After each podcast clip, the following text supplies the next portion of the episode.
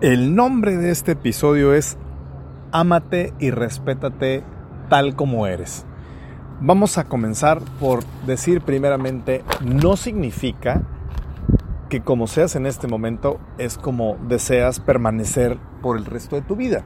Lo importante de esto es aprender a amarnos y respetarnos como somos en este momento y tomar la decisión de modificar o adecuar lo que haya que modificar o adecuar lo que haya que adecuar.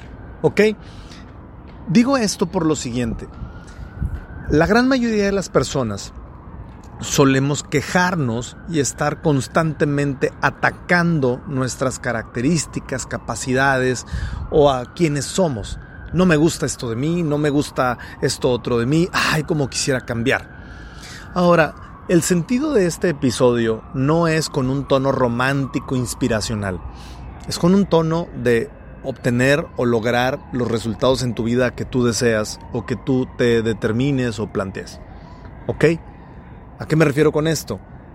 El hecho de empezar a respetarte y el hecho de empezar a amarte es tomar conciencia que hay elementos de ti que son valiosos y que esos elementos, si los potencias, te van a hacer de mucha utilidad. Quiero explicar algo que leí en un libro hace muchos años y que me ha marcado este, tanto como hijo, como padre, como esposo, como amigo, como en muchos ámbitos de mi vida.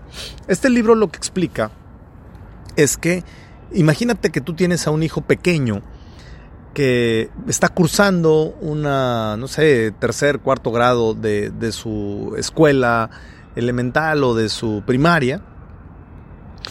Y este niño o esta niña es muy bueno en geografía, saca 10 en geografía o muy bueno en computación, pero en aritmética o en matemáticas eh, obtiene 5 en calificación.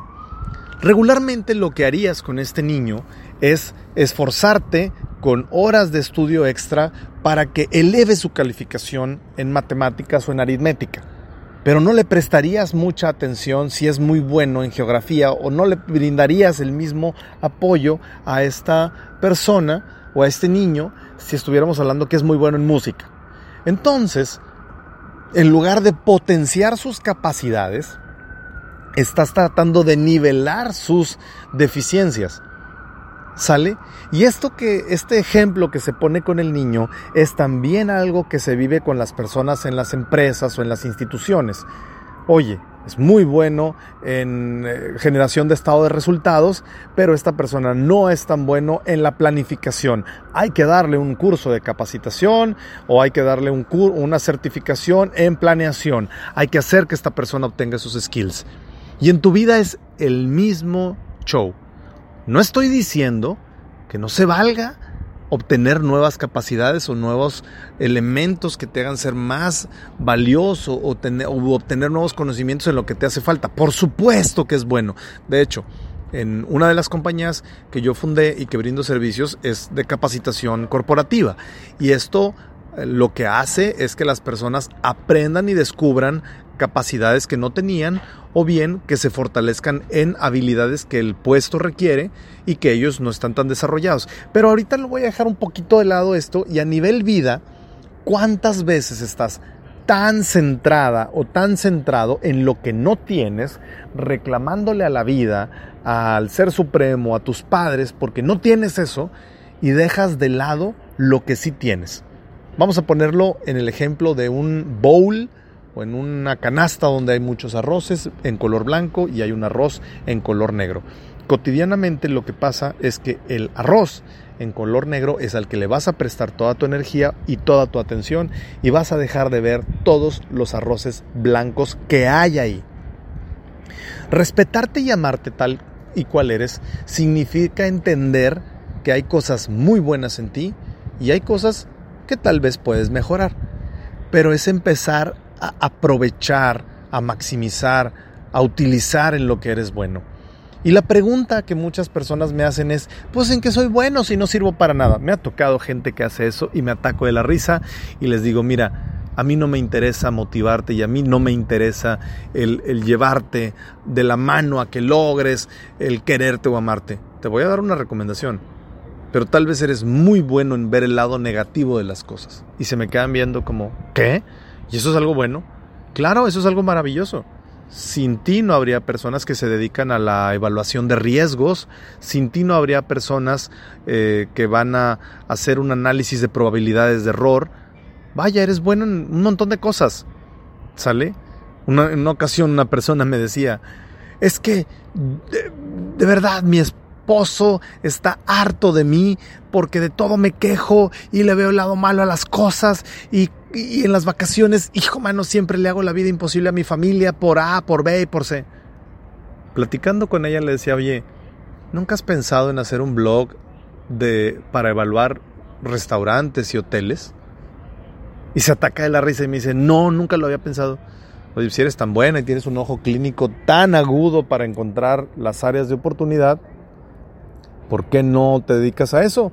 ¿O por qué no haces una certificación en donde tú le puedas poner cinco estrellas a, esa, a, ese restaurante o a ese lugar, o por qué no te asocias con booking.com o con la Airbnb o con algún eh, liga o, cadena de hoteles para evaluarlos. Me decía, nunca lo había visto porque siempre lo veía como un gran defecto en mi vida. Pues empieza a amarlo porque si lo ves como un defecto, va a ser como un defecto. Y si lo ves como una virtud, vas a empezar a buscar la manera en cómo eso es una virtud. ¿Ok? Amarte no significa cegarte y no significa decir soy perfecto. Significa decir tengo cosas muy buenas y las voy a aprovechar. Me permito aprovecharlas. Ahora, amarte significa también saber que hay cosas que cambiar y que las vas a cambiar. Pero no significa detestar lo malo de ti. ¿Ok? Ámate y respétate. Eso es con lo que empiezo con cualquier persona que quiere transformar su vida. Si no sientes respeto por ti, no esperes que los demás lo sientan. No exijas a los demás que lo sientan, sino sientes un profundo respeto por tus capacidades y por tus debilidades, por tus áreas de oportunidad. No tengo otra cosa más que compartirte en este episodio.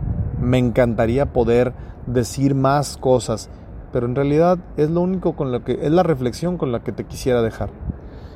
A lo mejor una recomendación sencilla para poder eh, traducir esto es hacer un ejercicio de lo que me disgusta de mí, pues solamente cámbiale el enfoque con la pregunta a esto que me disgusta de mí, ¿cómo podría convertirlo en algo positivo para la sociedad o para el mundo? Esto que tanto me disgusta en mí, o esta incapacidad, o esta deficiencia intelectual, o lo que sea como le quieras llamar, ¿cómo le podría sacar provecho? Así de sencillo. Existe el caso de una chica que es tatuadora, no sé en qué país, pero me sorprendió que tatuaba con dibujos como niño, o sea, sus tatuajes no eran buenos y ella lo que dijo es, bueno, pues así tatúo y así dibujo y empezó a hacerlo y luego se volvió una tatuadora de culto, en donde muchas personas de muchas partes del mundo van a tatuarse con ella y pagan un dineral por pues porque sus tatuajes son únicos. ¿Ok? Por favor, no te evalúes en razón, en proporción o en materia de cómo otros te han evaluado. ¿Ok? Piénsalo en algo. Un pez nunca, nunca va a ser bueno para trepar un árbol. Un chango, un simio, un gorila, es probable que nunca vaya a ser la mejor especie para nadar a través de un canal en el Amazonas. O tal vez sí, la verdad es que yo no sé mucho de la flora y de la fauna, no lo sé. Estoy tratando de poner ejemplos ilustrativos, simple y llanamente. ¿Ok? Por favor, es probable que las capacidades que al día de hoy tanto detestas en ti, en otro ámbito, en otro ambiente, en otra situación y en otro contexto, sean valoradísimas. Solamente dedícate a buscar en dónde.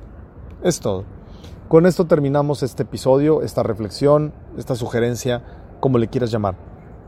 Recuerda, esto es Charlas con Emanuel Puga. Me encanta conectar contigo. Una persona que cambia su forma de ser, es una persona que cambia al mundo. Por lo mismo, mejores personas, mejor mundo. Si te gustó este episodio, no te lo quedes para ti y no porque me hagas promoción a mí, pero puedes escucharlo con tu pareja, puedes escucharlo con tu hijo, con tu amigo, con tu hermano. Puedes decirle, oye, vamos a escucharlo juntos o sabes que te comparto, te lo mando por WhatsApp o te mando el link o lo que sea.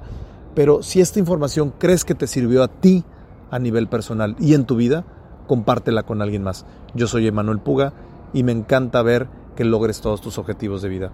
Bye bye.